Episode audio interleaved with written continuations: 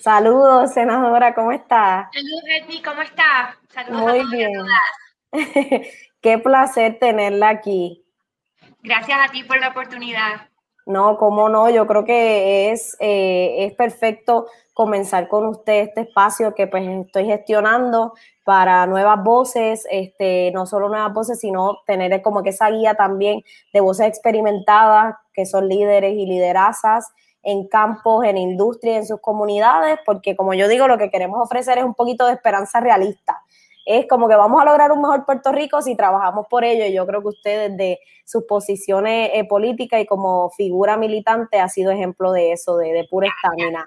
Gracias y, mucho, mucho éxito en este proyecto. Muchas gracias. Quiero empezar preguntándole, eh, hay veces que pues en la cobertura y en toda su carrera pueden haberle puesto distintos labels y distintas este, distintivos, pero ¿cómo usted se definiría este, como persona, como mujer, como política? Este, ¿Cómo usted, cuáles son los tags que usted quiere? Independentista, trabajadora, eh, Qué pregunta difícil, no podemos hablar como de legislación o algo así. es difícil hablar de una, es difícil. Es, difícil. yo le entiendo, yo le entiendo y por y ahora, ¿verdad? Conversando eh, eh, con usted, probablemente nos va a quedar evidente todos los roles que usted ha, tomado en, su carrera y ahora que dice independentista y lo hace tan, tan central en, en su identidad, yo quisiera entender para nuestra audiencia también ¿Cómo comenzó este, a, luchar por esta ideología? ¿Qué la motivó? Eh, ¿Fue un momento? ¿Fue una idea? ¿Fue algo en su familia? Mira, mis papás, eh, mami murió el año pasado, ¿verdad? Pero papi todavía está con nosotros, gracias a Dios. Y pues mi, familia, pues ellos eran populares, pero lo que se dice del corazón del rollo. Eh, así que, que, mi hermana y yo no recibimos una crianza independentista, eh, pero sí con los valores que se asocian al independentismo. El orgullo de la nacionalidad, del trabajo propio, eh, la dignidad por encima de todas las cosas. así que tanto mi hermana y yo, que por cierto hoy cumpleaños, igual que nació en la misma fecha que Julia de Burgos y que Blanca Canales. Eh, somos independentistas las dos desde que tenemos uso de razón. Eh, yo comencé a trabajar como funcionaria de colegio allá para el siglo pasado en adjuntas. Eh, nosotras somos de, de, adjuntas. Y comencé a trabajar directamente con el partido para el 1997, que tuvo una pequeña crisis existencial. Yo era abogada, y no quería seguir trabajando como abogada y apareció esta oportunidad a través de un amigo de ir a trabajar con la delegación del Partido Independentista y, a través de la oficina de Víctor García San Inocencio es que comencé entonces en la militancia de lleno y hasta el sol de hoy. Bueno, lo siento, ¿verdad? Por, por su familia esa pérdida el año eh, pasado eh, y también pues hoy pues una, un motivo de celebración por su hermana y que qué placer que comparte cumpleaños con tanta mujer ilustre. Así es. y, cuando usted comienza en su juventud, ¿qué fue, qué fue lo que la hizo conectar con ese ideal de, país, de ese ideal de, dignidad, de, de independencia? ¿Y cómo conectó con la idea que usted tenía sobre su vida en esta tierra? Mira, Dos cosas. Primero, yo creo que para mí lo político es muy instintivo. O sea, por ejemplo, yo no estudié ciencias políticas, mi formación es en drama. yo estudié teatro en mi bachillerato, que es el mejor bachillerato del planeta, Universidad de Puerto Rico, jerezana completa.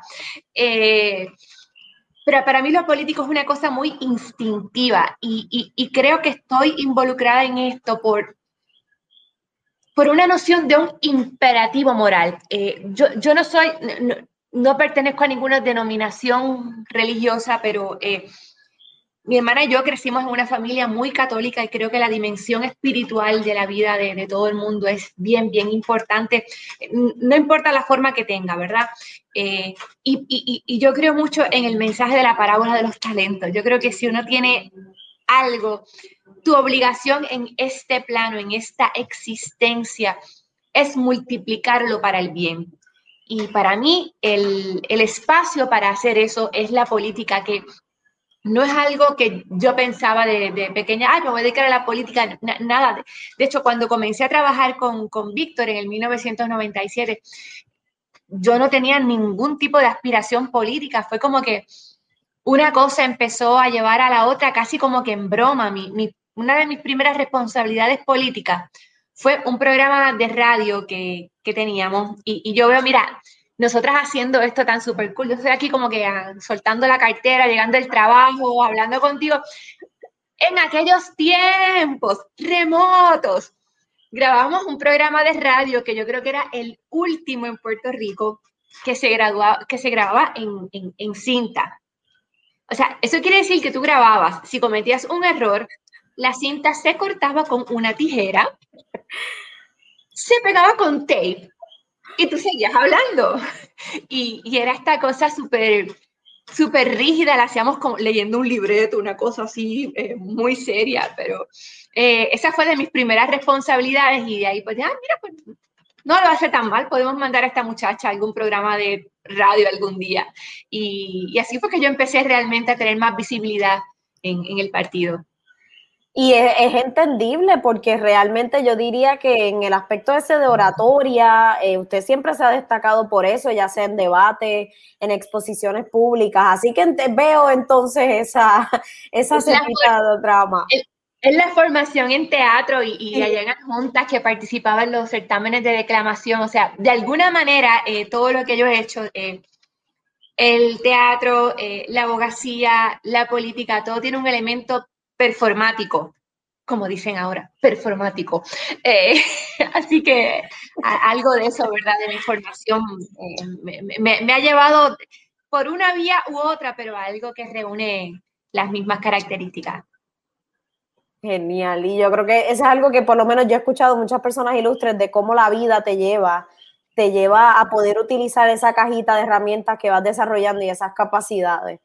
Y usted me acaba de decir que llegó a su casa, soltó la cartera y se conectó. ¿Cómo es su rutina? ¿Cómo es su...? Me, puse lipstick antes y me acabo de dar cuenta de que se ve el fregadero en la toma y yo creo que hay trastes sin fregar ahí.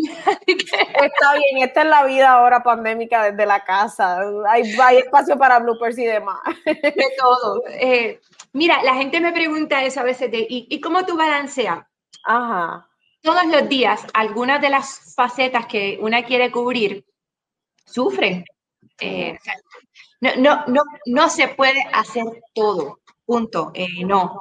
Eh, así que, pues hoy que un incidente muy particular me retuvo en el Senado hasta bastante más tarde de lo que suelo estar, me atrasó para llegar acá, pues eso quiere decir que apenas he podido hablar con mi hijo que está encerrado en ese profundo misterio que es su cuarto, eh, que tuve que comer algo así a la ligera, qué sé yo, para poder estar a tiempo contigo, pero yo creo que, que, en el fondo también es una gran bendición tener eh, el privilegio de dedicarse a una tarea que no está sujeta a la rutina. Y ahora que estoy eh, de vuelta al Senado, pues ese es un trabajo que a mí de verdad me gusta mucho porque eh, se aprende muchísimo. Yo, yo, yo, estuve, el cuatrenio pasado estuve un tiempo en la Comisión Estatal de Elecciones y aunque fue un proceso de gran aprendizaje y, que además unos compañeros y compañeras de trabajo del partido, pero gente fuera de serie, eh, en el Senado es, es más diverso, ¿no? Eh, hoy yo he tenido reuniones que tienen reuniones con un nominado, con eh, un grupo de mujeres luchadoras desde distintas trincheras, con otro grupo de mujeres que trabajan el tema de la violencia de género junto con la diversidad funcional. estuve en una vista pública, estuve leyendo documentos sobre comunidades habitables para la tercera edad, para los adultos mayores me, gusta mucho esta diversidad que, ofrece el trabajo legislativo. Y cómo, y, yo creo que eso es evidente al verlo usted en su gestión, es como se ve un disfrute del proceso. Y hay veces que yo creo que no tenemos suficiente mirada a la interioridad de, cómo funciona la legislatura en Puerto Rico. Entonces, si usted nos podría decir cómo se bate el cobre allá adentro, cómo es el tejemeneje del diario, cómo es esa, yo diría que si lo puede enfocar en esa idea de que el pueblo tiene quizás un peak hole así por medio de, de la cobertura mediática y cómo se da esa dualidad entre lo que vemos eh, y se proyecta a lo que de verdad se vive a diario ahí adentro. Mira, hay, hay una expresión en inglés que dice que, que la legislación es como los embutidos que si la gente supiera cómo se preparan no los consumiría.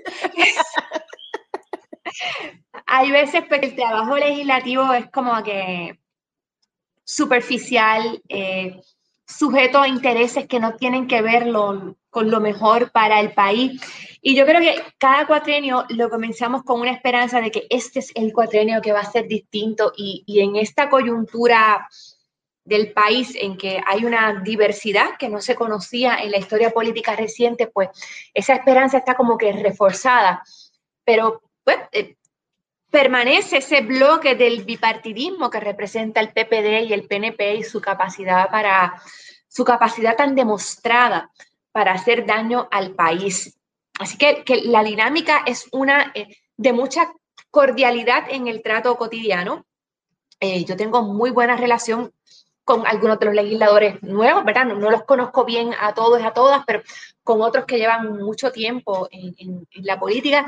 Con los asesores, yo comencé como asesora, así que, para mí, eh, yo respeto mucho el trabajo ese que se hace tras bastidores de las personas que asisten a las funcionarias electas pero a la hora de la hora es, es, es, es muy duro ver cómo no siempre prevalece la razón, no siempre prevalece el, el mejor interés eh, del país y en esto hay que tener estamina, o sea, esto es estamina espiritual, esta es la larga carrera, hay que prepararse para recibir cantazos, para, hay que estar a prueba de frustraciones, hay que reconocer y respetar el privilegio que, tenemos de participar de la vida pública del país, de aportar en, la medida en que las modestas capacidades de una lo, permitan, pero hacer eso y hacerlo con alegría y con, y con entusiasmo. Eh, porque eh, el día que, que el, el, el, día que las cosas como que no, no, salgan así, pues yo creo que una debe quedarse en la casa y no dañar el... el ay, discúlpame. No se preocupe disculpa, no puedo hablar ahora. y así es todo, todo el tiempo. Sí. Eh, pues creo que una, el, día que no estés en ese ánimo, pues yo creo que una no debe salir de la casa y amargarle la vida a nadie. Y hablando de eso de estamina, ¿cómo, ¿cómo, usted desde, tan joven eh, ha podido mantener su enfoque y la estamina en su agenda, en la justicia social, en el beneficio del pueblo, en esta idea que para algunos parece tan lejana eh, eh, de que es la independencia. ¿Cómo es ese diario, ese mantra que usted continúa para poder correr y hacer candidatura, para gestar una vez esté en la posición? ¿Cómo ha sido? Consumiendo grandes cantidades de pizza y de chocolate eh, y no, en serio, en serio. Mira, yo, creo que una, una, cosa que a mí me, me, mueve es la noción de que cuando uno está en, en una posición visible, eh, uno es un instrumento de, de, la gente que le da sentido a, a la vida política. Eh, yo estoy aquí hablando contigo para hablar con la prensa, qué sé yo, pero pero no se trata de lo, de lo que sea yo. Hay eh, hombres y mujeres extraordinarias que han estado luchando por la independencia, por la justicia social, por la justicia ambiental, desde muchos espacios durante mucho tiempo. Y entonces yo veo que mi tarea es ser eh, la, parte visible de esa lucha eh, mucho más amplia. Te, decía al principio, por ejemplo, que hoy, ¿verdad? además de mi hermana, cumplían años Julia de Burgos y, Blanca Canales. Uno piensa esas mujeres extraordinarias. Los otros días estaba releyendo la, unas notas de, Blanca Canales en un libro eh, muy bueno de la profesora Olga Jiménez de Wagenheim, que tristemente no está traducido todavía al español, la historia del, se llama Las mujeres nacionalistas, las mujeres que la historia olvidó.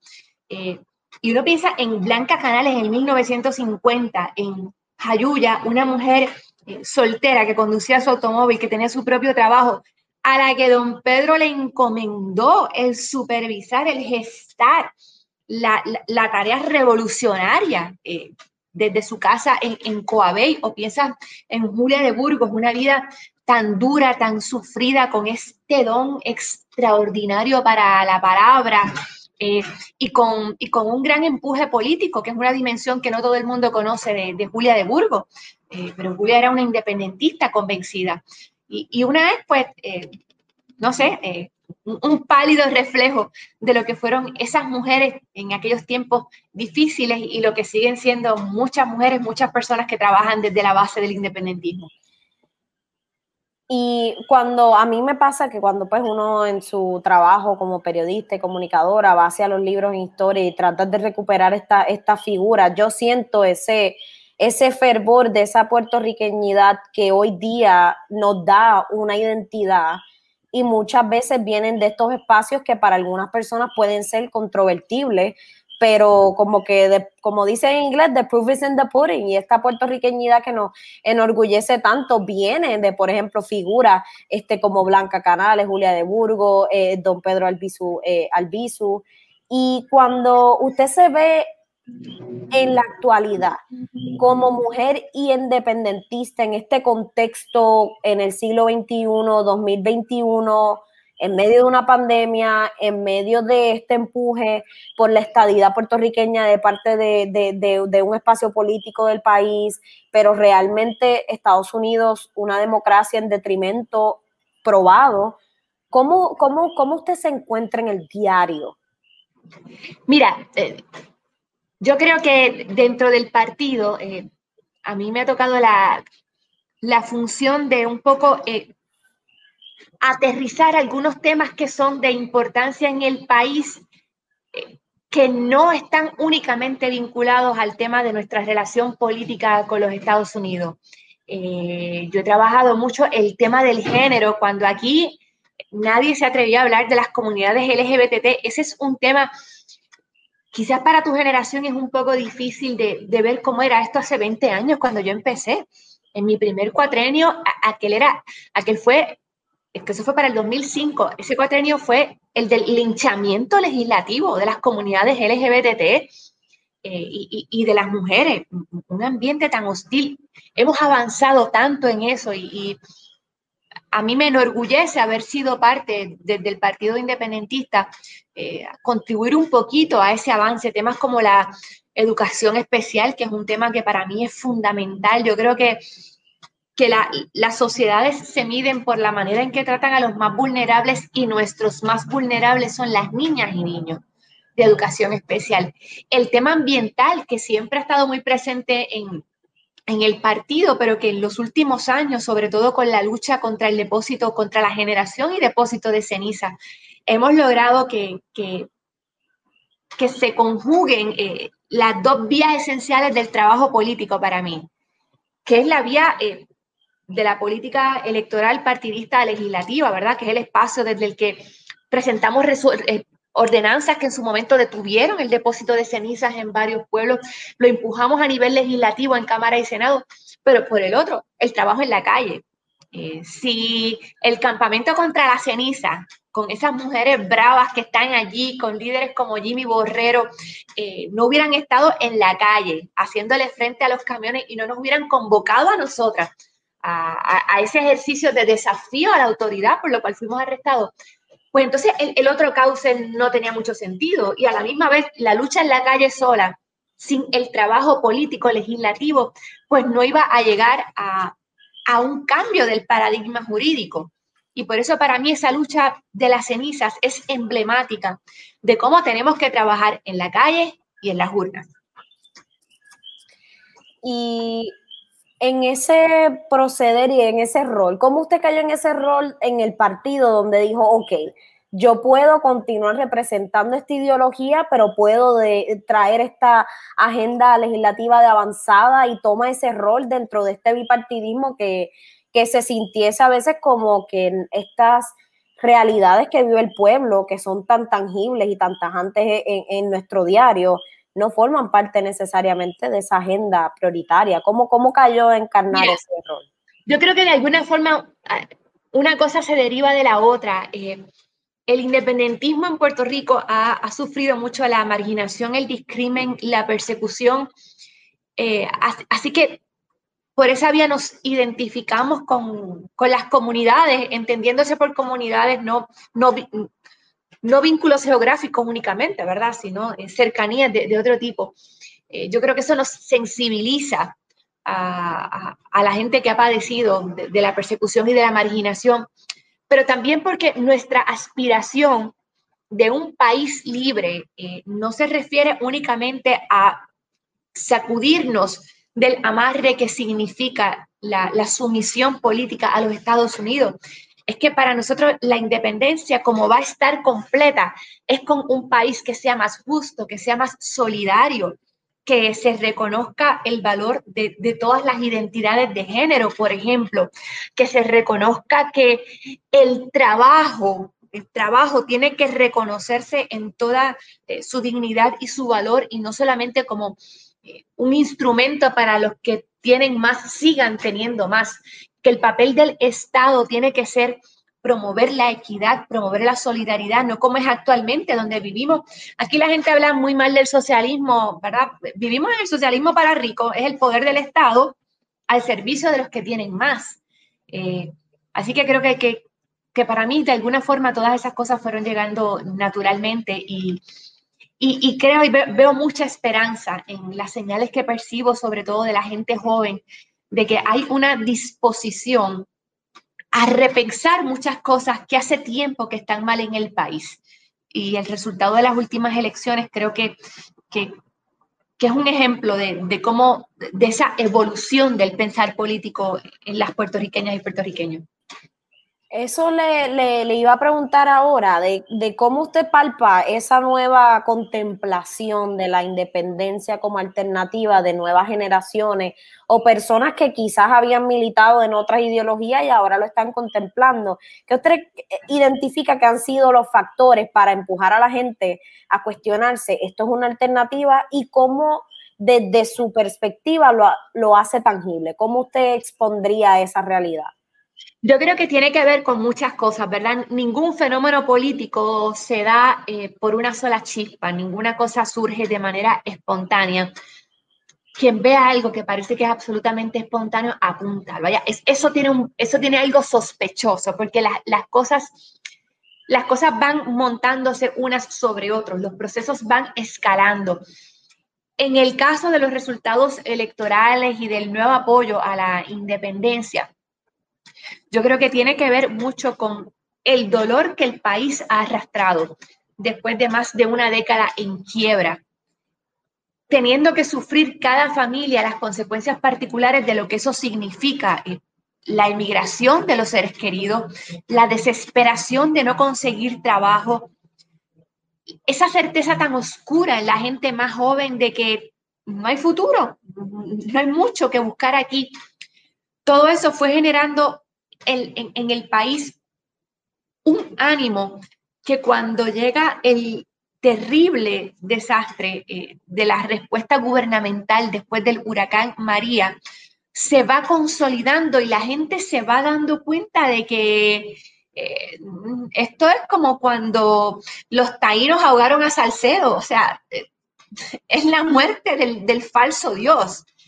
Creo que eso siguió calando en la gente, aumentó eh, con la revelación de, ese desprecio con que los Estados Unidos trataron a Puerto Rico y, esa incapacidad del Estado de responder después del huracán.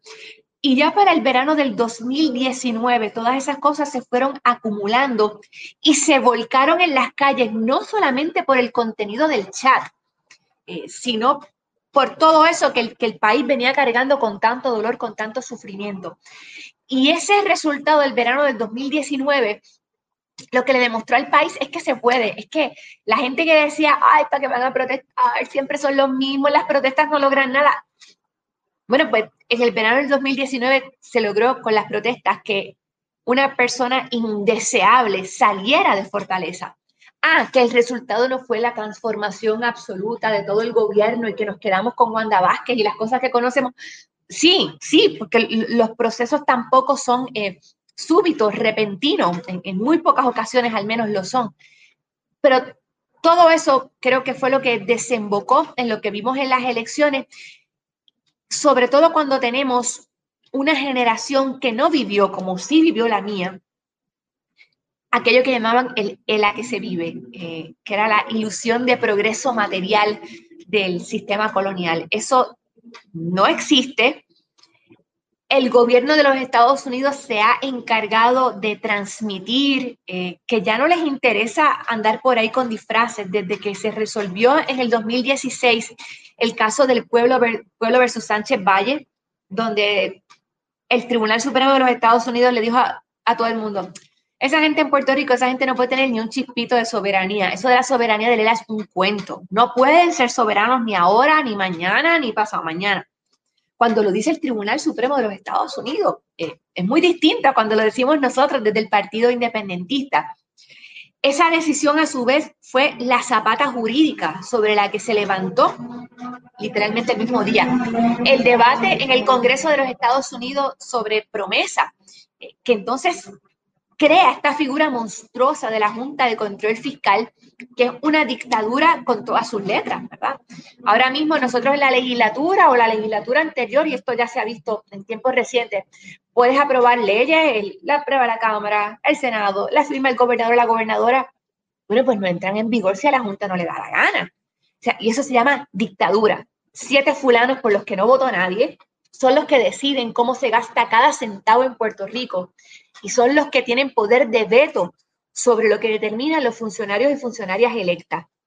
Es que e, e, este, este panorama de la colonia al desnudo eh, creo que es lo que ha contribuido a esa nueva conciencia sobre la posibilidad de que algún día, como se supone que sea, eh, los puertorriqueños y puertorriqueñas seamos los que mandemos aquí en Puerto Rico.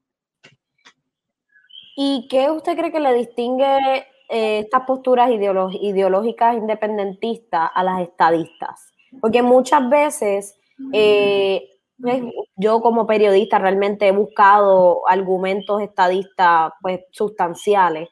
Eh, y quisiera, me, me parece interesante entender cómo usted ve cuando impulsan estas ideas y tratan de respaldarlas, cuando realmente nuestra realidad, como usted mismo más bien expuso, es bastante compleja y tenemos este hovering monster que es la Junta de Control Fiscal. Mira, la estabilidad no es otra cosa que la etapa última de la colonia, eh, porque nosotros no somos una minoría dentro de los Estados Unidos, nosotras somos una nacionalidad en nuestro propio espacio geográfico. ¿Cómo venden los estadistas la estabilidad? Que van a venir muchos fondos federales. ¿Y para qué son los fondos federales? Bueno, los fondos federales son para la gente pobre, por lo tanto, si quieres muchos fondos federales, eso quiere decir que tu aspiración es perpetuar la pobreza en Puerto Rico. Es una cosa bastante perversa cuando te pones a verlo. Nosotras las independentistas creemos que parte de la dignidad humana estriba precisamente en la capacidad de proveer para nosotras mismas, de proveer para nuestra gente de no depender de los caprichos de un país extranjero que utiliza su poder para generar, generar situaciones completamente anómalas. Por ejemplo, el tema de las leyes de cabotaje, que aquí la gente le encanta hablar de las leyes de cabotaje y se creen que eso se va a poder resolver sin atender el tema del estatus. Están en la luna de Valencia los que se creen eso. ¿Qué son las leyes de cabotaje? Son leyes proteccionistas, protegen a las embarcaciones estadounidenses, que son las únicas que podemos utilizar para transportar bienes de los Estados Unidos hacia Puerto Rico, que solamente pueden tener tripulación estadounidense, que operan bajo el marco jurídico de los Estados Unidos. ¿Por qué? Para proteger a la industria astillera y para proteger a los sindicatos estadounidenses. Aquí no hacemos barco. Es, las leyes de cabotaje a nosotros no nos dejan ni un chavo, existen para proteger intereses estadounidenses. De la misma manera que las beneficencias de los Estados Unidos también existen como una forma de mantengo corporativo.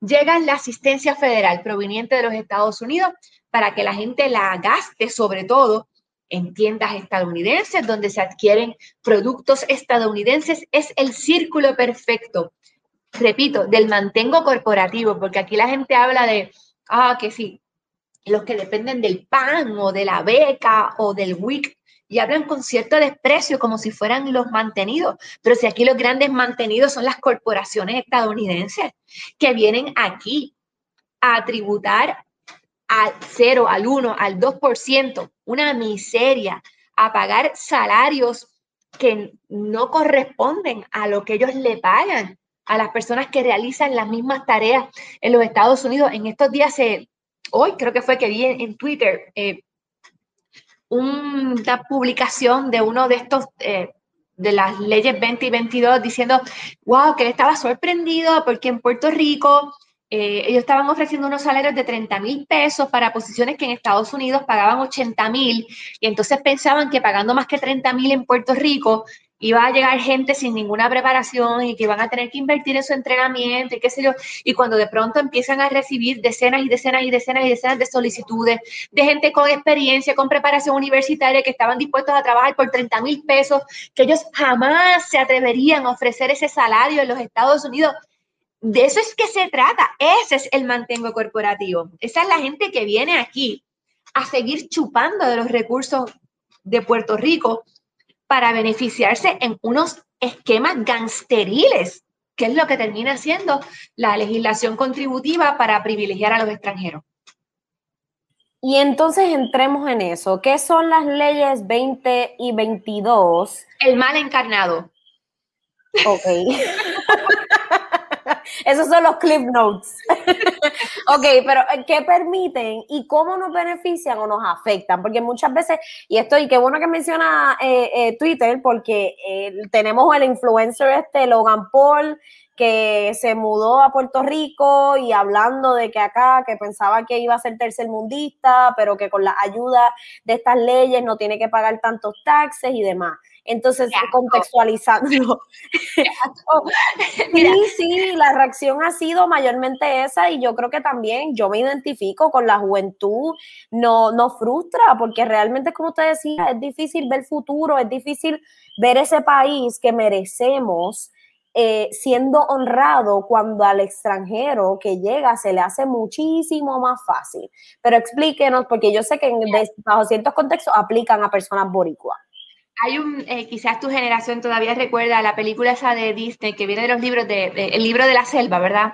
Eh, ese, es el gran poeta del coloniaje, Roger Kipling, que escribió esa que está muy mona, la historia, qué sé yo, y el nene, y la naturaleza, bla, Bueno, pero en realidad este era uno de los grandes defensores del, del, coloniaje eh, del imperio británico y escribió un poema muy famoso que se llama White Man's Burden, o sea, la carga del hombre blanco, ¿verdad? Diciendo, ay Dios mío, los hombres blancos que tienen que llevar la civilización a toda esta partida de, de, salvajes.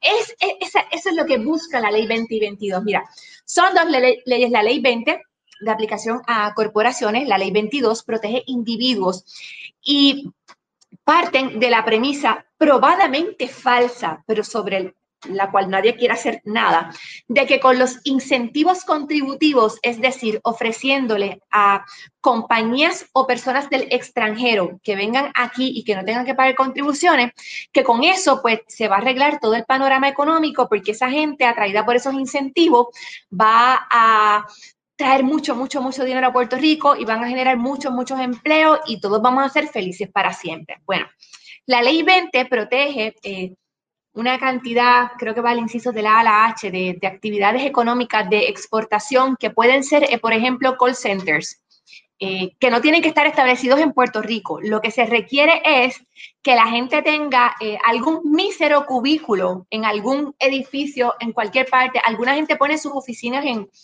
edificios de, de vivienda o, tienen cualquier cuchitril en cualquier edificio, le ponen un letrero y ahí en realidad no trabaja nadie. Pero para efectos de la ley 20, como son corporaciones establecidas en Puerto Rico, les cobijan generosísimas exenciones contributivas y tributan del 1 al 4% aproximadamente cuando los negocios puertorriqueños están sujetos a tasas de contribución muchísimo más altas.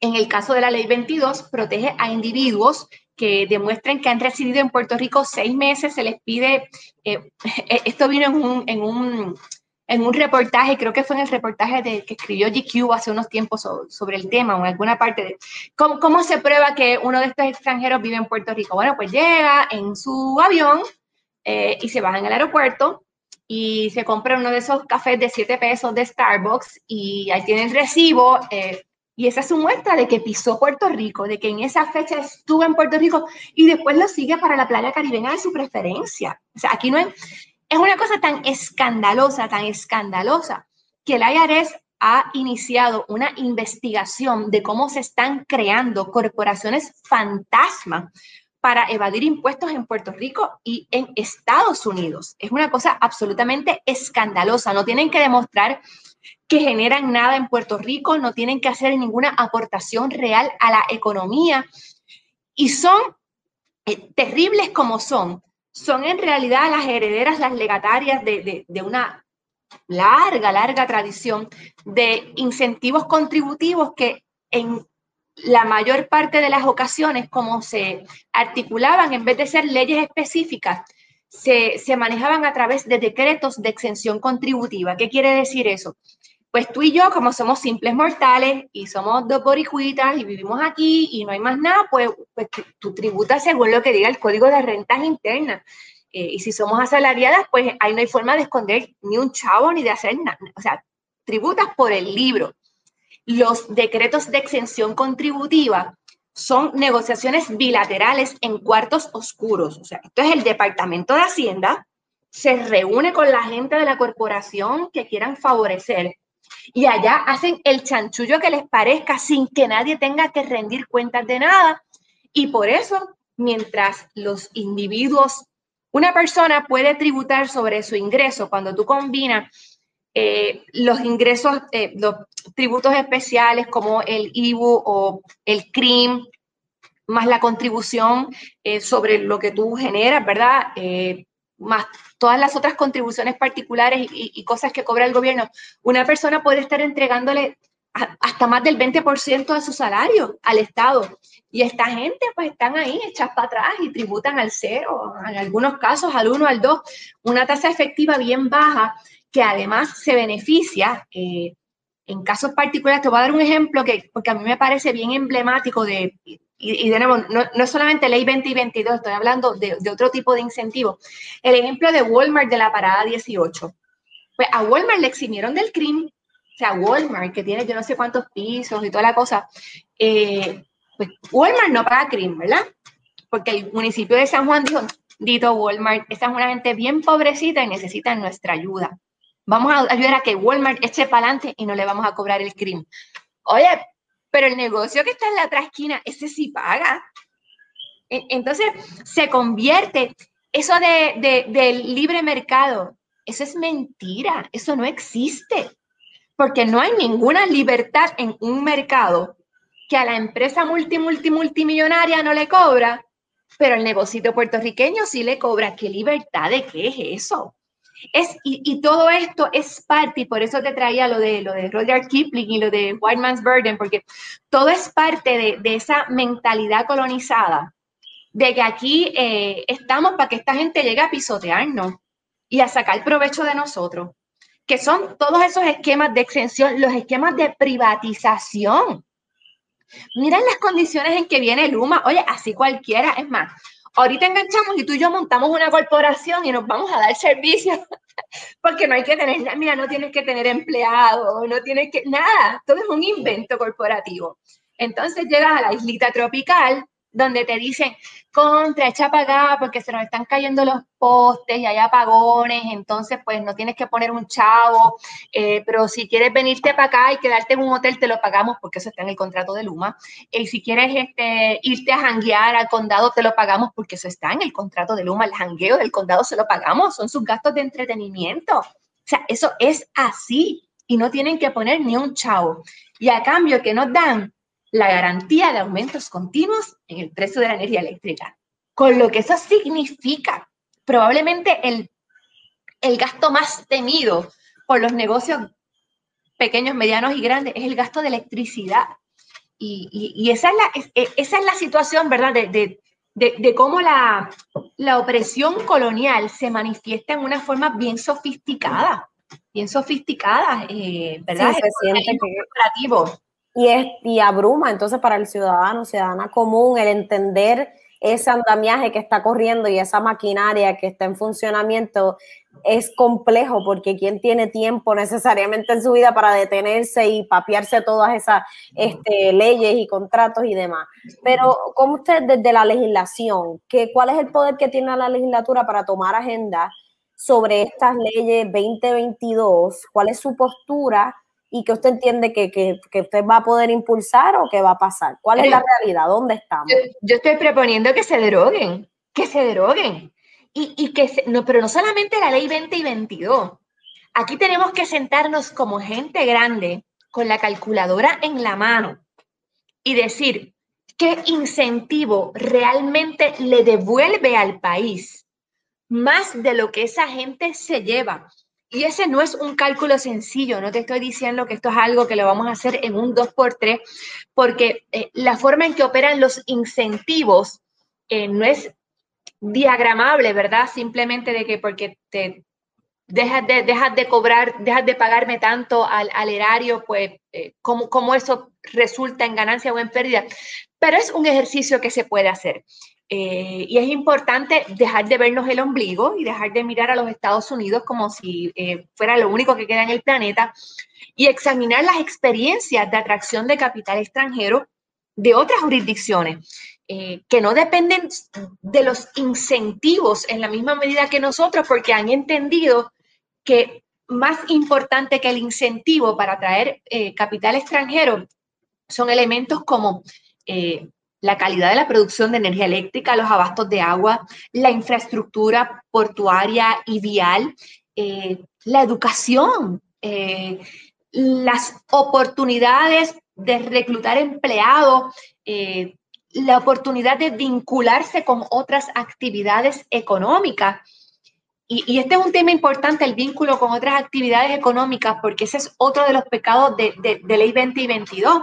Esa gente hace lo suyo, sin tener que generar ninguna relación económica con otras formas de producción local.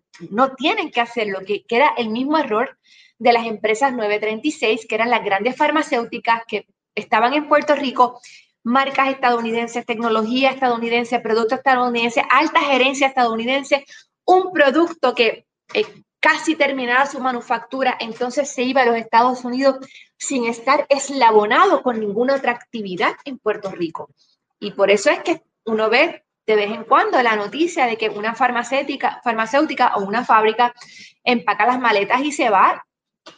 Y a Dios que reparta suerte, aquí, no hay nada más que hacer, porque no tienen ningún otro vínculo, ningún otro arraigo que no sea el del incentivo contributivo, que es una forma muy anticuada, es una cosa eh, súper siglo XX, principios del siglo XX, una forma eh, muy atrás ¿no? de, pensar la economía.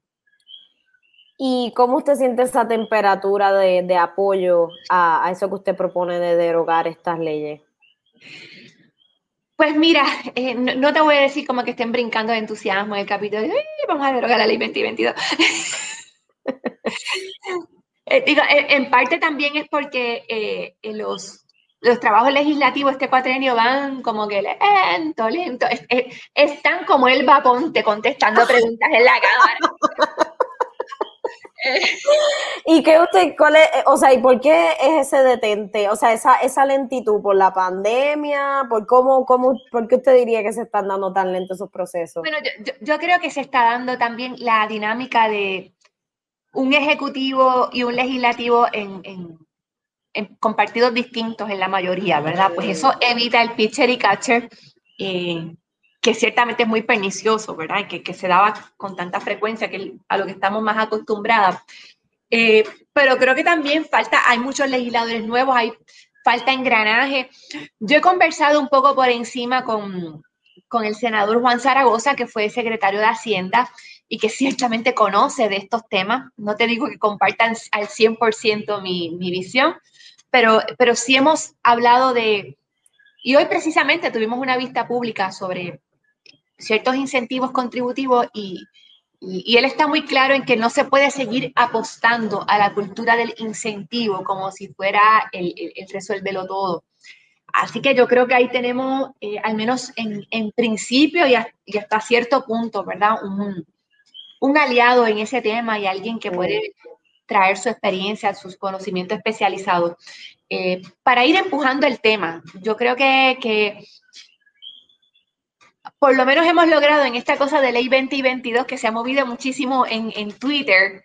Eh, mira los espacios que nos dan las redes. Antes, si no se cubría el nuevo día, está frito, tú sabes. no día, no llegó el vocero, no, no llegó Cacu, no llegó el otro, Telemundo, los guapa, lo que sea.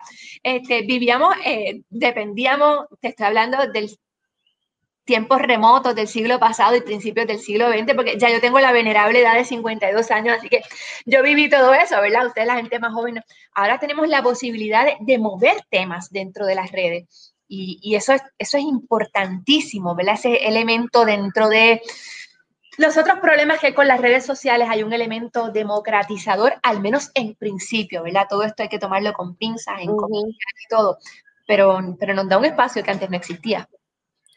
¿Y usted cree que cómo ve ese desarrollo de esa conversación en lo que se habla en las redes y lo que ustedes hablan eh, eh tras bastidores? ¿Cómo, ¿Cuánto se relaciona eso? Porque yo creo que mucha gente se cuestiona eso, si ustedes están leyendo Twitter, si se ponen al día, si cuando alguien pone a correr algún trending topic con algún hashtag, ¿cuánto eso pulula en las conversaciones entre ustedes allá adentro? Pues mira, la verdad es que como en estos tiempos estamos haciendo, digo, si, si hablas así entre legisladores y legisladoras, como hay muchas reuniones, las reuniones ejecutivas ahora son virtuales, que es como que mm. eso, quita la... El chit chat, el poquito de... Sí, es bien importante, porque así que tú estableces vínculos con la gente, ¿no? Eh, eso ya no está. Eh, no ha habido, ha habido muy pocas vistas públicas, yo está, ha habido dos vistas públicas, tres vistas mm. públicas ha habido en lo que va de, de cuatrenio. Eh, eso quita mucho de la, de la oportunidad de hablar. Eh, yo eh, en particular estoy más o menos pendiente, tengo a mi alrededor gente que está más pendiente que yo. yo en Twitter tengo la política de yo publico la mía y lo mío y me pueden decir lo que sea y yo no le contesto a nadie. O sea, esta cosa de, ah, no se vieron en Twitter, tengo que salvar mi honor y tengo que contestar y tengo que ganar esta cosa de the upper hand. A mí me parece que como que no, no, o sea, no, no, no, no hay que ganar todos los argumentos cibernéticos, no. Estoy de acuerdo. Tú dices y si te parece, digo, cuando hay gente que me hace cuestionamiento o preguntas o sugerencias de buena fe y yo contesto, pero no estoy en la garata porque yo trato de tener una vida, trato. Eh, Facebook eh, para mí es más cómodo.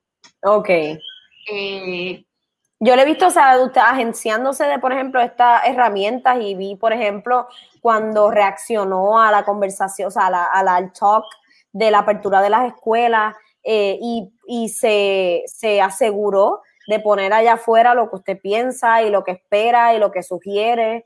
Este... Ay, me, encantan los Facebook Live. Yo creo que ese de, o sea, está, de los grandes inventos de la humanidad. Está ahí, ahí con la rueda, el microondas, el chocolate. Ahí, ahí. Eh, y sí, eh. da, una oportunidad de, de, uno expresar. Yo creo que la idea de, de, cuando estamos, como ahora, que estamos en vivo, cuando tú estás ahí, la dinámica es otra. Es otra cuando estás grabando y la respuesta de la gente, un live recibe, qué sé yo, tres veces la atención, puede ser el mismo contenido, el mismo, el mismo. O sea, una cosa que tú grabas de primera toma y la subes. Cuando la gente ve live, yo creo que hay algo del morbo de va a meter la pata, va a decir algo que no es. Vamos a Yo estoy de acuerdo, a la gente le gusta mucho el live y, y, yo creo que es eso, es, y ahora mismo que estamos cada quien en su casa, no tenemos esa oportunidad de interactuar, ese chit chat normal, este, creo que el live sí viene a suplir ese, ese real time, estamos aquí, pues, cualquier cosa puede pasar y lo estoy viviendo contigo. Así que estoy, estoy de acuerdo con usted 100%. Y en eso mismo, haciendo una transición ahora medio awkward, pero que es related a las redes sociales, eh, Alexandra eh, Ocasio Cortés con este proyecto de la Asamblea Constitucional de Estatus junto a la, a la congresista Nidia Velázquez. ¿Cuál es su opinión sobre este proyecto? Bueno, e, el proyecto propiamente lo, lo gestó Nidia, ¿no? Eh, eh, Alexandria un poco se unió a ese esfuerzo. Y le dio eh, esa voz quizás también emergente, digital, ella también ha potenciado mucho sus redes sociales. Y es una figura joven, carismática, simpatiquísima. Nidia ha conservado durante las décadas que lleva en Estados Unidos unos vínculos muy fuertes con Puerto Rico. Yo tuve la oportunidad de reunirme con ella hace par de años y luego de estar en contacto con, con su oficina. Eh, ahora Juan Dalmau también ha, seguido trabajando de cerca con la oficina de, de, la congresista Velázquez el, tema.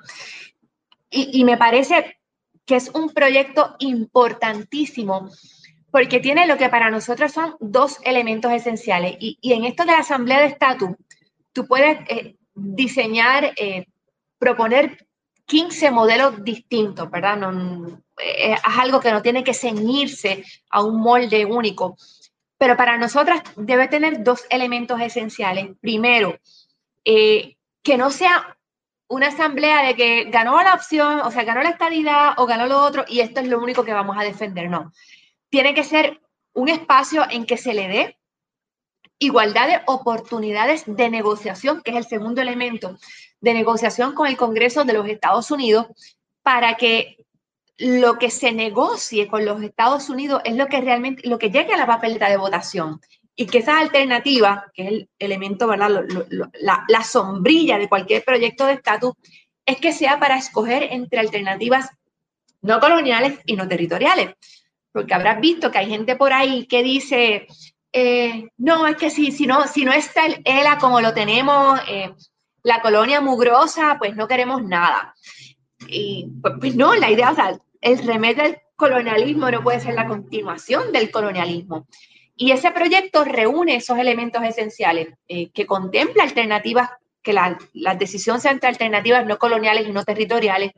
Eh, estamos proponiendo enmiendas para que sea este mecanismo en que no haya un ganador o un vencedor y provee para un proceso de negociación para que el día que vayamos a votar, votemos por las cosas que tienen posibilidad, porque ahora mismo, ahorita salió eh, eh, el senador Schumer diciendo que, con él la estadidad no va, que ese 52% está muy lejos de reflejar un verdadero consenso en el país. Mencionó hasta la ley 22, eh, de que es como que es parte de este esquema tributario colonial que tiene que acabar. Entonces, es importante que lo que la gente vaya a escoger esté basado en la realidad. Eso tiene que debe ser el centro de la política. Tenemos que trabajar con transformar realidades, no con la idea que tenga cada cual de las opciones de estatus que prefiera. Y nos parece que, ese proyecto es un, es un paso fundamental, importantísimo en esa dirección. Sí, eso que dice de fundamentarlo en la realidad y en lo que sí es accesible y, y, se puede gestar, es bien importante porque yo creo que hay veces en la conversación se pierde eso tangible. Y, y ese es uno de los argumentos en que utilizan en contra de la independencia. Ese, sin Estados Unidos nos morimos de hambre, ese mañana votamos este, por la independencia, nos sueltan y a Dios que reparta suerte. ¿Cómo podemos pintar esa, eh, cómo usted hace tangible esa independencia, ese proceso de Puerto Rico independizarse? Quizás un poco hipotético, pero desde la teoría, desde lo que sabemos, desde la historia y los mecanismos legislativos, ¿cómo se ve ese proceso de Puerto Rico independizarse una vez sea una realidad y qué tiene que pasar para llegar ahí? Bueno, primero, tiene que ser una decisión de la mayoría de los puertorriqueños y puertorriqueñas, ¿verdad? No, nosotros no queremos que sea una decisión de ninguna manera impuesta. Y para llegar a ese convencimiento, nos queda todavía hacer un trabajo de explicar al país las posibilidades materiales de un Puerto Rico independiente. Ahorita estábamos hablando del tema de las exenciones contributivas y de cómo son un espacio para que intereses estadounidenses se enriquezcan a costa de la pobreza de los puertorriqueños. Bueno, e, eso puede transformarse en una estructura saludable de tributación en la que se siga invitando a la participación en la economía boricua del capital extranjero, pero en condiciones que sean justos para todos y para todas.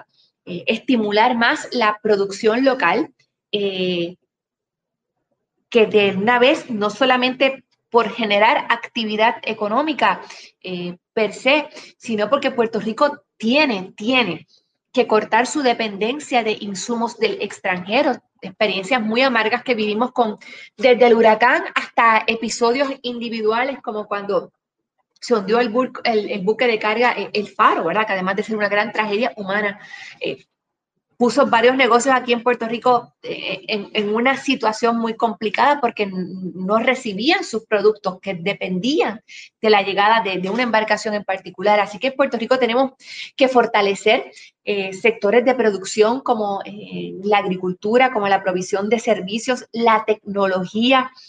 y son cosas posibles no a pesar de que seamos un país pequeño, sino precisamente porque somos un país pequeño.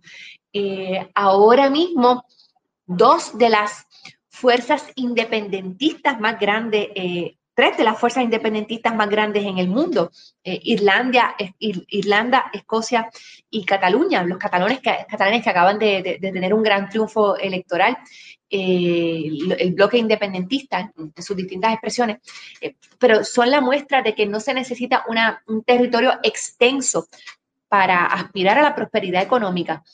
Pero yo te puedo decir a ti 20 cosas eh, o invitar a economistas, gente súper seria como Francisco Catalá o como Edwin Irizarry Mora, y a la hora de la hora lo que realmente va a convencer a la gente, y por eso es que es importante ese proceso en Washington, es ese trabajo de negociación con los Estados Unidos. Y, creo que, en la medida en que se reciban señales positivas de allá, eh, gente que quizás no esté eh, tan dispuesta a escuchar las cosas, del sector que siempre ha representado la oposición, como es el independentismo, sí se abra un nuevo entendimiento de, nuestras capacidades económicas y de nuestra relación política con Estados Unidos. O que por lo que escucho, por usted, usted siente que lo que está pasando en Washington, un poco más que apoyar la estadidad y la agenda de la actual administración, puede servir para airar el movimiento independentista en Puerto Rico. Bueno, que esté, que esté un, legislador estadounidense como Schumer diciendo, ah, eso de la estadidad, olvídate, olvídate ese 52%, eso para mí no significa nada. Eso es un triunfo enorme.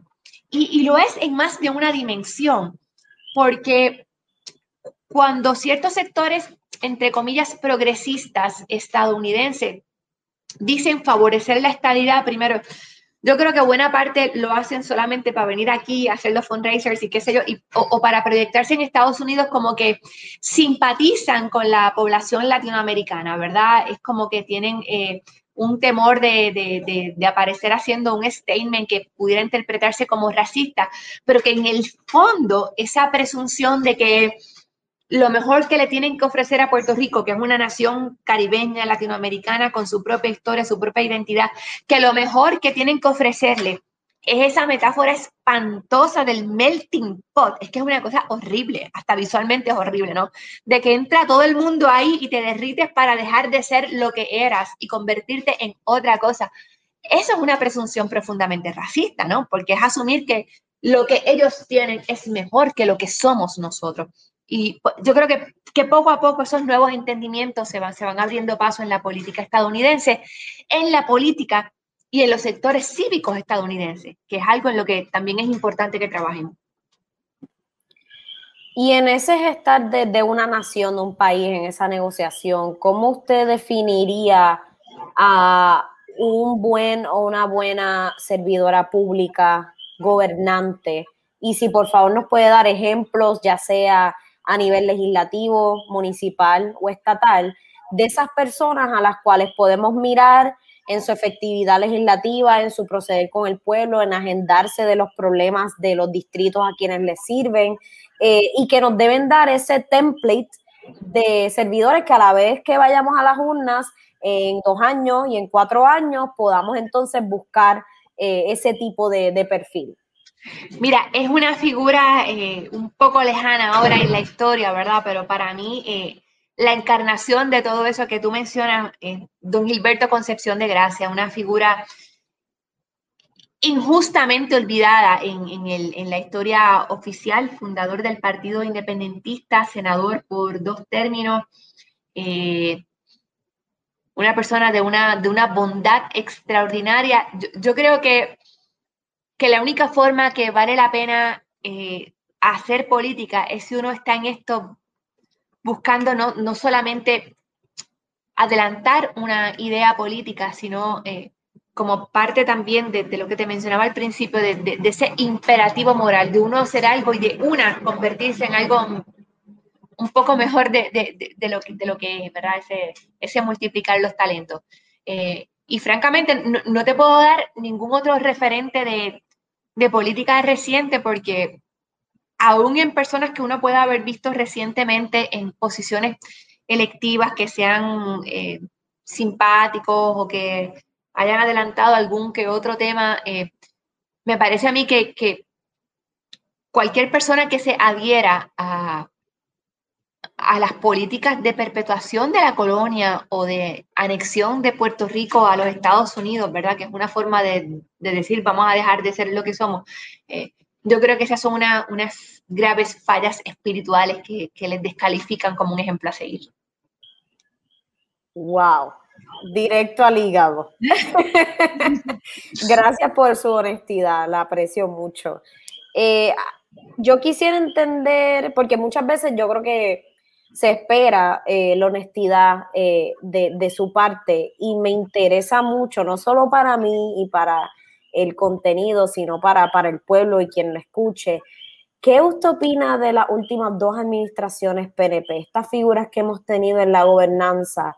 que yo creo que es muy difícil que una persona, incluso estadista o PNP, pueda defender que, esa agenda representa el bienestar de la mayoría de, un pueblo, pero desde su perspectiva, estar adentro, estar en esa candidatura, usted corrió para la gobernación eh, y en ese proceso muy probablemente se respondió preguntas internas, ideológicas y de principios para poder encarnar eh, eh, esa figura. Entonces, desde ese espacio, ¿qué usted cree de estas últimas dos administraciones que hemos tenido?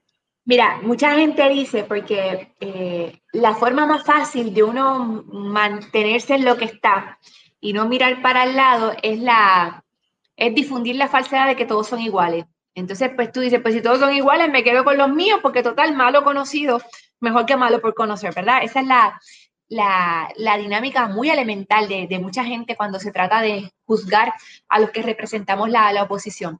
Entonces yo veía en, tiempos recientes como la, gente dice, eh, no, lo que pasa es que ustedes no han robado porque no están en el poder y si llegan igual van a robar.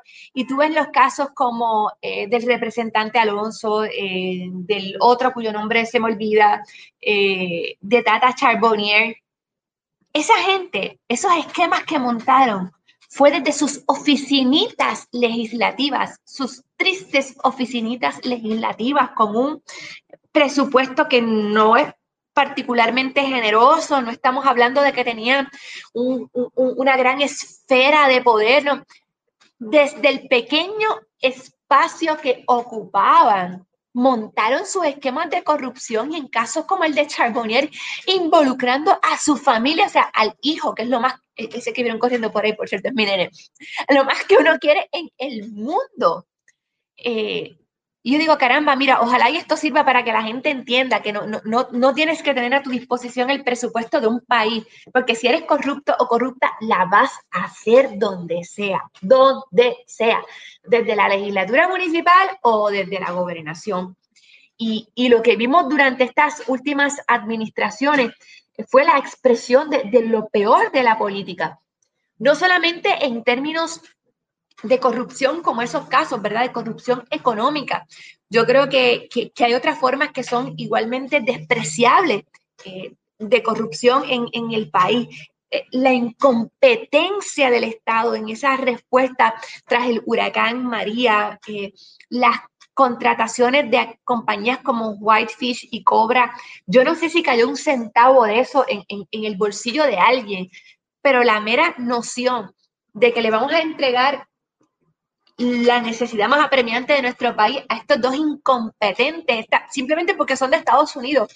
esa también es una forma de, corrupción y también es una expresión despreciable de los extremos a los que puede llegar el poder, eh, eh, el negar el sufrimiento de los muertos de María. Eh, Ricardo Rosselló aferrado, son 64, no, no, no murieron más, fueron estos, y después no, quizás fueron unos poquitos más, y después vemos cómo se documenta hasta dónde llegó a esa tragedia y, ver el desprecio con el que ese es recibido.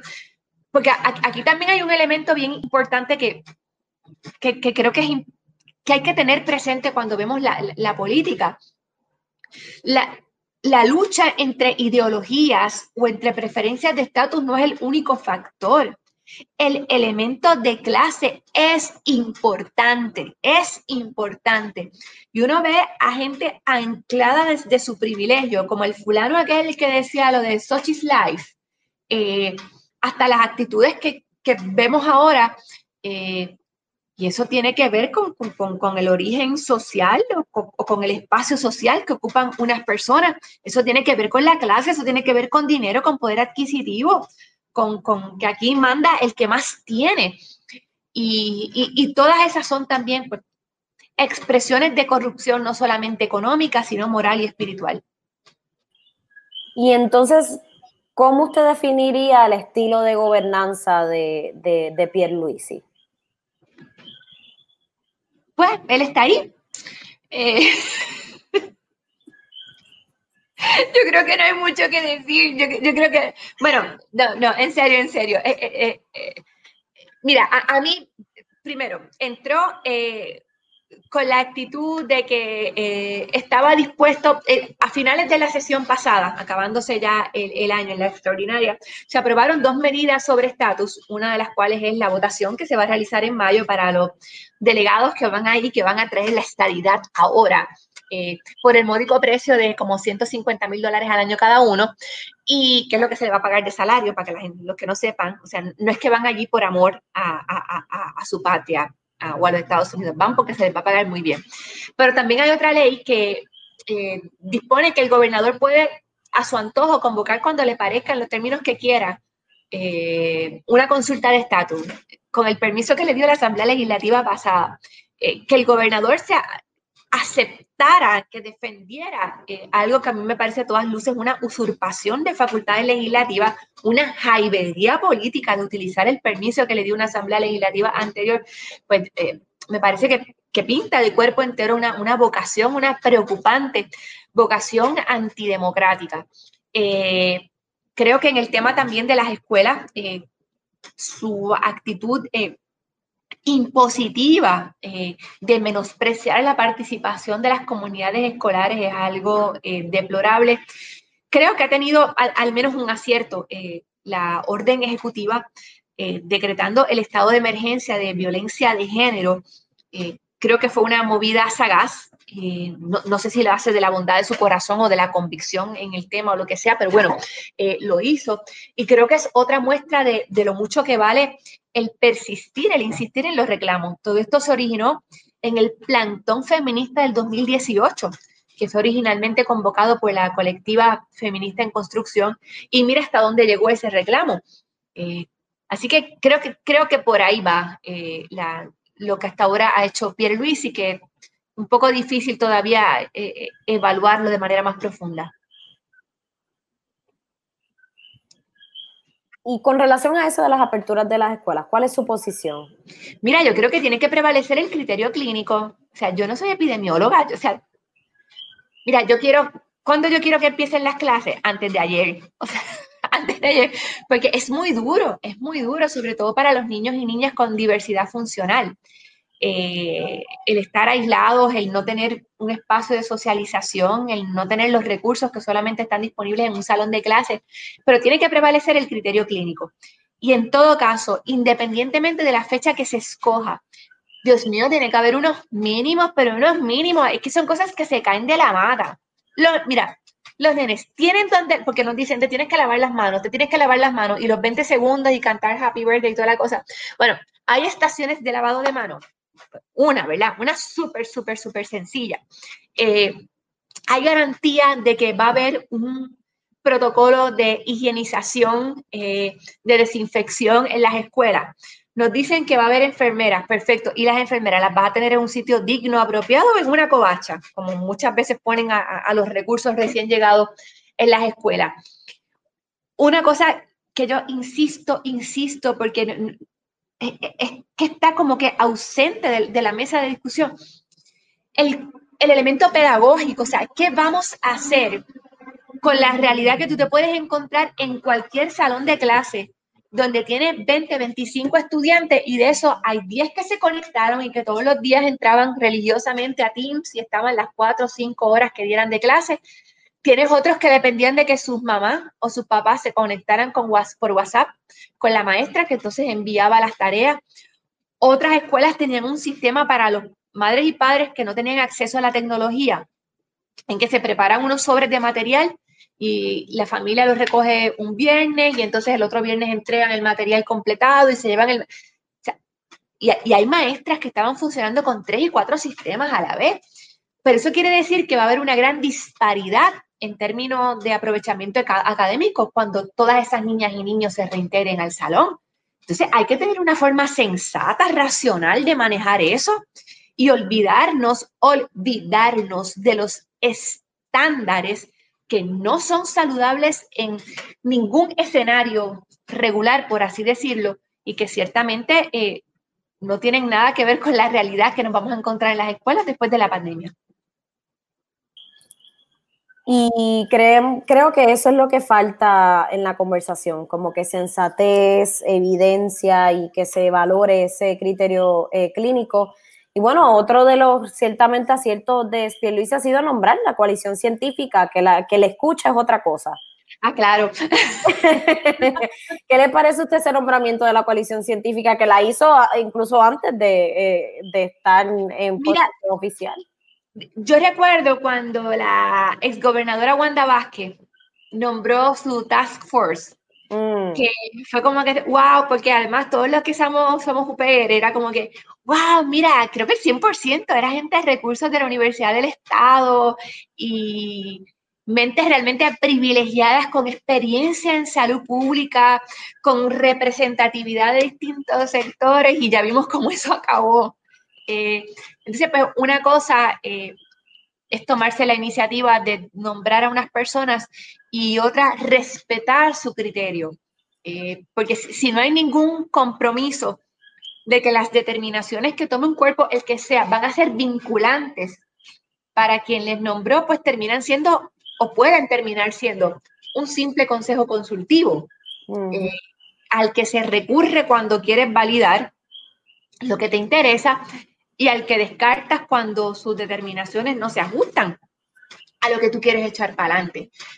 Por lo tanto, eh, eh, vamos a ver, vamos a ver, eh, el nombre está cool, coalición científica, parece como un grupo de rock en español. Avengers, Avengers. de ciertamente puedo, con mi trabajo con Ciencia Puerto Rico, puedo validar que ahí hay mucho, este, pues mucho gran interés de hacer las cosas bien. Eh, pero hablando del Ejecutivo, de ese poder ejecutivo, ¿usted se tiraría de nuevo para la gobernación? Mira, yo estoy a, a ¿cómo te digo? A, merced del partido. Yo hago lo que sea eh, conveniente. Eh, no creo que dentro del escenario local, yo, del escenario actual, yo vaya a ser la mejor candidata para el 2024. Yo creo que la demostración que hizo Juan eh, lo, perfila como, como el mejor candidato para el 2024. Siempre decimos que es un poco temprano para hablar de eso, ¿verdad? Pero mi candidato es Juan. Eh, y, y, es importante que cada cual eh, reconozca cuál es el espacio y el momento. Cuando yo me lancé a la, candidatura a la gobernación en el 2016, yo quería ser candidata a la gobernación. Yo tenía un gran interés en ser la candidata a la gobernación. Eh, y, y creo que fue importante, aunque los resultados electorales no fueron buenos, pero todavía la gente se acuerda de que a la Junta ni un vaso de agua. Sí, ustedes, ustedes en la fórmula del PIB son buenos teniendo esos momentos icónicos. Y usted en su discurso y en esa elocuencia, yo creo que ayuda a crear esas visuales y, eso, y esas analogías. Y que son cosas que salen, eh, nosotros no tenemos consultores de estilo ni, ni nada de eso, ni, ni de imagen, ni publicistas, eh, digo, publicistas para crear identidad gráfica, ¿verdad? Pero nosotros no tenemos gente que nos diga, esta es la línea que debe seguir. Este". O sea, que ese carisma viene, viene de adentro. Eso es a pulso, eso es silvestre. Mira, yo escribo mis comunicados, a mí no me gusta que nadie escriba citas por mí, no, pero no me gusta, no me gusta. A mí sí me dejan, lo que pasa es que el tiempo no me da, yo escribiría hasta las cartas de trámite. Eh, pero vamos a ver. Que, le gusta eh, manejar eso, o sea, su imagen, sus palabras, se siente como que perdería algo de poder si cede esa responsabilidad o, que la hace agenciarse de eso. Me gustan las palabras, me gustan mucho las Bueno, ya has visto, o sea, yo puedo hablar como que, mira, uno, hubo un tiempo, yo trabajé, compartí oficina un tiempo con, con Denis y Denis tenía eh, unos internos, estudiantes de la Universidad de Puerto Rico, entonces yo llevaba a, mi hijo a la oficina, entonces eh, ellos decían que yo era, eh, yo era el diccionario Box edición regular y mi hijo la edición de bolsillo. o sea que salió usted en eso. Entonces, sí, y, mi hijo habla con esta con esta precisión, ¿no? Y con este tono, eh, como que Discovery Channel, ¿no? Y con, estas palabras bien, bien... Eh, eh, Rebuscadas y de domingo. Sí, entonces todo es, ahora es adolescente y me da con que se, que se quiere hacer como los muchachos que se rasuran. Y, y yo le digo, chica, e, eso es una esclavitud. Y me dice, pero mamá, ¿acaso no vivimos ya la esclavitud de la colonia? Es un genio, es un genio que, gran argumento. Está difícil, está difícil responderle a esa. Cualquier cosa va. ¿Qué le contesta eso? está difícil. al, final digo, como, como mi, mi, papá nos decía, la familia es una dictadura y el dictador soy yo. Sí, por, e, esa es la versión de ustedes de porque yo lo digo. Ah, sí, sí, ya, ya. No se hacen las cosas. Mire, senadora, para ir cerrando y respetando su tiempo y que pueda volver a, su vida y disfrute el resto de, su noche, eh, quería primero preguntarle, ¿dónde está enfocando, eh, eh, enfilando su legislación? ¿Cuáles son los asuntos a los cuales le está prestando atención y energía ahora mismo? Este, bueno, estamos en el tema de la mujer. Eh, hemos presentado, por ejemplo, eh, digo, aparte de la ley 2022, que está también ahí bien alto en la agenda, y el tema del estatus, el tema de eh, un nuevo ordenamiento electoral. presentamos un proyecto que, para mi sorpresa ha recibido, volvemos a Twitter, ha recibido muy buenas reseñas de la gente. Es el 133, es un, producto, es un, es un proyecto para eliminar el IBU en los productos ginecológicos eh, de higiene menstrual y de lactancia. Y, para mí es un, es un proyecto importante porque es un, un statement de, de, cómo a veces, de lo que es verdadera perspectiva de género, hasta en los temas contributivos, porque las mujeres tienen que tributar sobre productos que tienen que usar únicamente por razón de su sexo. Eh, eh, de perspectiva de género. Y estamos trabajando otros, otros asuntos como eh, la, posibilidad de, adjudicar un valor eh, remunerable al, trabajo doméstico, al cuidado de menores y de mayores, que son tareas usualmente delegadas en la, en la mujer. ¿Cómo le damos ese giro? Aunque este es un tema que se ha trabajado mucho en otras jurisdicciones, aquí es bastante nuevo.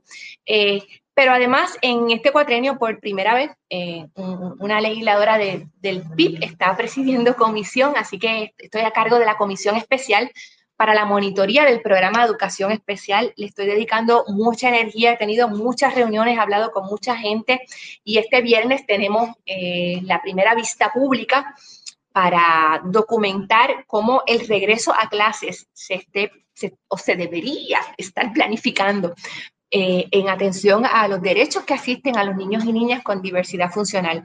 Para mí ese es un tema eh, importantísimo, me, genera mucha esperanza el poder hacer esta aportación. Eh, y creo que por ahí vamos, y, claro, y el tema ambiental, que para nosotros el PIB es un partido verde en la bandera y verde en, la convicción ambiental y ahí tenemos varios proyectos eh, que estamos trabajando, estamos muy atentos a lo que vaya a pasar con el reglamento para la disposición de las cenizas que iba a salir en diciembre, después en enero, ahora nos dicen que a finales de febrero y, por ahí más o menos va la cosa en, términos legislativos, haciendo un poco de todo.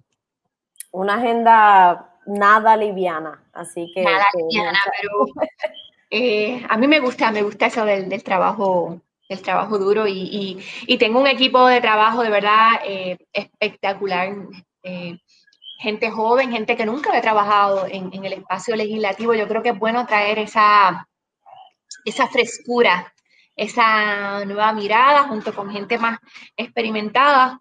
Así que estoy muy contenta con, lo que estamos haciendo, muy ilusionada, muy ilusionada. Qué bueno, yo creo que necesitamos más de esa actitud de nuestros líderes políticos eh, para realmente poderle poner eh, pues evidencia a ese Puerto Rico que queremos. Y por último, le quería pedir que por favor dirija unas palabras a, quienes nos estén escuchando, sintonizando, que ya luego vayan a, verla en su exposición y en esta entrevista, sobre cómo debemos estar canalizando nuestras energías eh, y nuestras palabras para abogar con estamina y yo tengo una consigna en el proyecto que es con eh, estamina de maratonista y autoestima de Ivy Queen. esa, es mi, consigna para no dejarla caer y, y luchar por ese Puerto Rico que merecemos y que es justo para todas, todos y todes, así que se la, se la comparto. Pero ¿cuál es el mensaje este que usted le enviaría a esas personas que creen en un Puerto Rico justo? ¿Y cuál es ese Puerto Rico que podemos saborear? ¿Y de qué ideas nos podemos agarrar para vivir día a día y continuar trabajando por nuestra patria? Yo creo que, en, Puerto Rico eh, es más la gente buena que la gente mala y más la gente solidaria que la gente abusiva eh, y más la gente que, apuesta por la libertad que la gente que, que sigue creyendo en la sumisión política. Yo tengo mucha esperanza en estos nuevos tiempos, en esta nueva generación, pero también en la gente de otras generaciones, de mi generación, aún gente mayor, eh, que se están atreviendo a la esperanza. Yo creo que, que son momentos de cambio y que tenemos la responsabilidad de ser activistas en el espacio que ocupemos. Yo he escogido el cauce político a través del Partido Independentista Puertorriqueño, eh, pero hay muchas trincheras en nuestras comunidades, en los espacios más inmediatos. Y, creo que es responsabilidad de cada uno y de cada una salir, salir de esta comunidad cibernética y de la comodidad cibernética, que claro que es importante y en tiempos de pandemia ha sido un auténtico salvavidas, pero el, mundo real también está allá afuera esperando y hay que buscar a la gente, hay que atreverse a los proyectos. Eh, yo creo que, realmente hay inmensas posibilidades de transformar este país en un país en que se respeten todas las capacidades, todas las diversidades, todas las identidades y que movamos al Estado y a la política, la política en el sentido decente y bueno de la palabra, eh, que movamos al Estado a ser el agente promotor de equidad y de solidaridad que debe ser como una expresión del, poder que tenemos que compartir todos y que se representa a través de los funcionarios y funcionarias electas. Creo que ese es el trabajo que, nos espera desde distintas trincheras, con distintos matices, pero siempre con intensidad, con, con amor, con solidaridad. Gracias, senadora, por su tiempo, su exposición y su honestidad en cada una de las respuestas. Que tenga buenas noches. Gracias a ti, gracias a todos los que nos han acompañado. Nos vemos, que esté bien. Bueno, ya escucharon, eh, seamos activistas en el espacio que ocupemos, así que escoja su trinchera, entréguese en cuerpo y alma y lograremos el Puerto Rico que merecemos. Lo lograremos con trabajo, pero lo lograremos. Y no me puedo despedir sin antes pedirles que por favor continúen las medidas preventivas, las principales mascarillas sobre nariz y boca, distancia física de seis pies o más, desinfección de manos y evitar, por favor, aglomeraciones y espacios cerrados. Y eso quiere decir desde restaurantes, barras, hasta espacios con la familia, extendida que no viven con nosotros, nosotras, nosotras, nos tenemos que cuidar. Y sigan el proyecto aquí.